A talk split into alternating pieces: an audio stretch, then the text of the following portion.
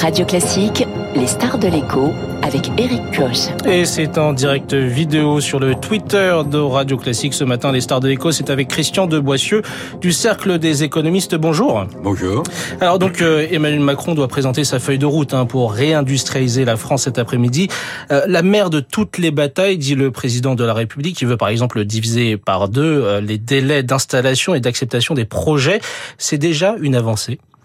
Ça fait longtemps qu'on en parle de la simplification administrative qui est pas complètement indépendante de ce qu'on appelle la réforme de l'État. Et donc je pense que la réforme de l'État est un sujet important par rapport à l'attractivité et la compétitivité de l'industrie. Je reviens sur un point, c'est le périmètre de tout ça.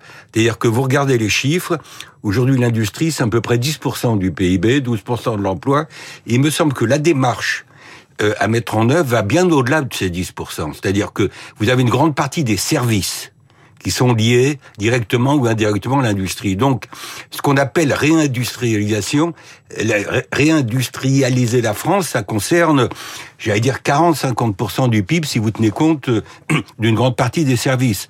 Alors, ça passe par des avenues, des voies qu'on connaît, euh, moi, je mettrais en tête, euh, euh, bon, on a parlé de simplification.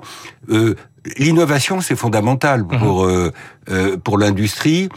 Il y, a un autre sujet qui est important, qui doit être traité, à mon avis, assez vite, c'est que derrière tout ça, on, a ouvert ce sujet à la lumière du Covid. Mmh. Euh, bon, parce qu'on s'est rendu compte qu'il y avait des filières qui étaient parties et qu'il faut remaîtriser. Donc euh, la notion de souveraineté, la notion de contrôle se, se trouve derrière tous ces efforts de réindustrialisation. Mais justement, quand on parle d'innovation, euh, la semaine prochaine, le gouvernement doit présenter sa loi industrie verte. C'est justement le moment, c'est la chance qu'il faut saisir aujourd'hui. Bah, D'autant plus que les États-Unis nous ont pas attendu avec mmh. l'IRA, l'Inflation Reduction, Act, où ils mettent 400 milliards de dollars sur la table pour favoriser l'implantation aux États-Unis d'industries propres ouvertes.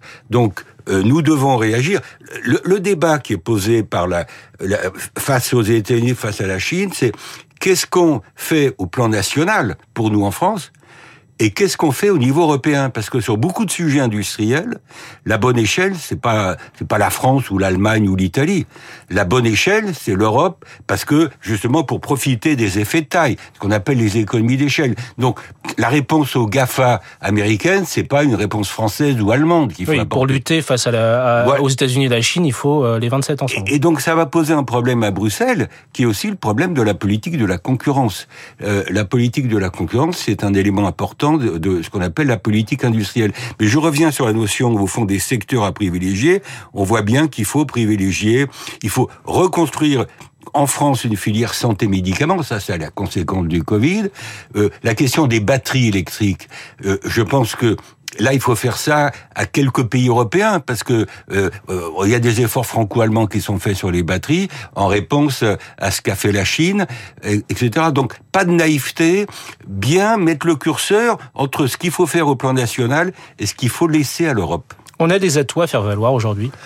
Bah, les atouts, on les trouve justement dans l'enquête de Ernst Young que vous évoquiez tout à l'heure sur l'attractivité française en 2022, en, en, 2022.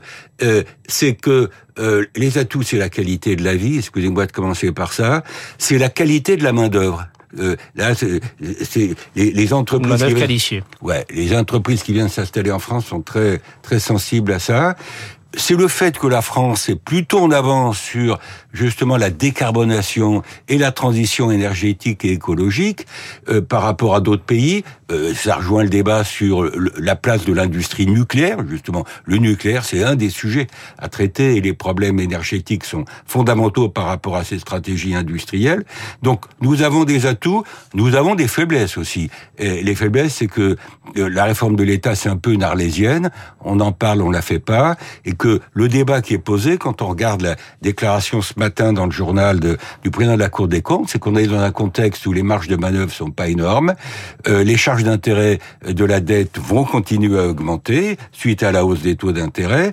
Il va falloir dépenser, euh, faire financer la transition énergétique et écologique, les dépenses militaires qui doivent augmenter, défense et sécurité, euh, l'éducation et la santé, etc. Donc c'est un peu la quadrature du cercle. Comment on finance tout ça Et derrière ces problèmes de réindustrialisation, il y a fondamentalement des questions de financement. Mmh. Euh, Alors justement, sur cette question de financement, dans un contexte où la France aujourd'hui présente quand même 3 000 milliards de dettes, est-ce que on n'est pas un peu au pied du mur? Nous sommes au pied du mur et ça rejoint le débat sur euh, la réforme de l'État, euh, euh, essayer vraiment de se préoccuper, j'allais dire enfin, de l'efficacité des dépenses publiques, parce qu'on on, pourra pas tout faire. Je répète, dans un contexte où euh, les charges d'intérêt de la dette qui font au niveau de l'État à peu près 50 milliards d'euros par an, ça devient quasiment le premier poste budgétaire et ça va l'être de plus en plus. Et cela a bondi en un an de 43%. Hein. Voilà, et, et euh, Monsieur Moscovici, le président de la Cour des comptes, nous dit que ça va augmenter de 8 milliards d'euros par an d'ici 2027. Comment? Comment dépenser plus alors qu'on n'a déjà pas d'argent Voilà, et, et c'est pour ça, c'est la raison pour laquelle, quand on parle de baisse d'impôts, bah, les baisses d'impôts c'est sympa pour ceux qui en bénéficient.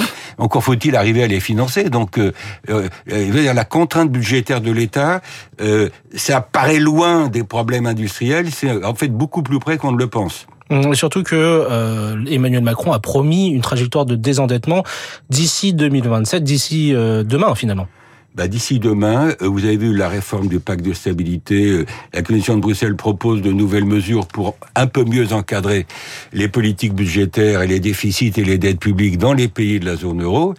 Euh, donc, euh, on ne fera pas de cadeaux. Euh, alors, on n'est pas les seuls à être dans, dans, dans ces difficultés. il y a des priorités. Parmi les priorités, il y a le financement de la transition écologique et énergétique qui va impliquer des financements publics et des financements privés, il va falloir jouer des cofinancements. Et les cofinancements publics-privés, c'est aussi dans les sujets de, de, de, stratégie industrielle. Alors vous l'avez rappelé, on n'est pas les seuls finalement dans cette situation où le coût euh, finalement de ces dettes a augmenté. Euh, c'est le même scénario un peu partout dans le monde. Les intérêts ont gonflé de près de 21% en un an au niveau international. C'est la hausse la plus rapide euh, depuis 40 ans. Est-ce qu'il faut s'en inquiéter? Bah, je vous dis, un, c'est pas fini parce que les banques centrales ont, en tout cas la BCE a pas fini de monter ses taux d'intérêt. Euh, pour nous, de, la Fed non plus. En tout cas, c'est ce que laisse entendre. La Fed, euh, on verra, elle a peut-être fait l'essentiel, mais nous, il y a encore d'ici la fin de l'année 2023 probablement au moins deux hausses de, taux d'intérêt du côté de la Banque centrale européenne. Euh, bon, alors. C'est dans un contexte où les taux montent, alors pour les épargnants, euh, euh, compte tenu de l'inflation, euh, les taux réels restent encore négatifs, c'est-à-dire les taux inflation, mais enfin pour les emprunteurs dont l'État, ça, ça, fait des charges nominales importantes. là, il n'y a, a, pas tellement de parade. Hein. je veux dire, c'est des problèmes d'articulation entre la politique monétaire d'un côté et la politique budgétaire et fiscale de l'autre. Donc il faut, il faut, je répète, il faut ouvrir le chantier de l'efficacité des dépenses publiques, qui me paraît complètement lié au problème de stratégie industrielle c'est pas séparable tout ça. Euh, on vit dans un contexte où notre compétitivité, notre attractivité dépendent vraiment de ce qui va se passer dans la sphère publique. Dépendent pas que ça, dépendent de notre capacité à innover. J'ai commencé par là, je termine par là. Euh, je salue le crédit impôt recherche parce que on, dit toujours les niches fiscales, les incitations fiscales, c'est pas toujours efficace.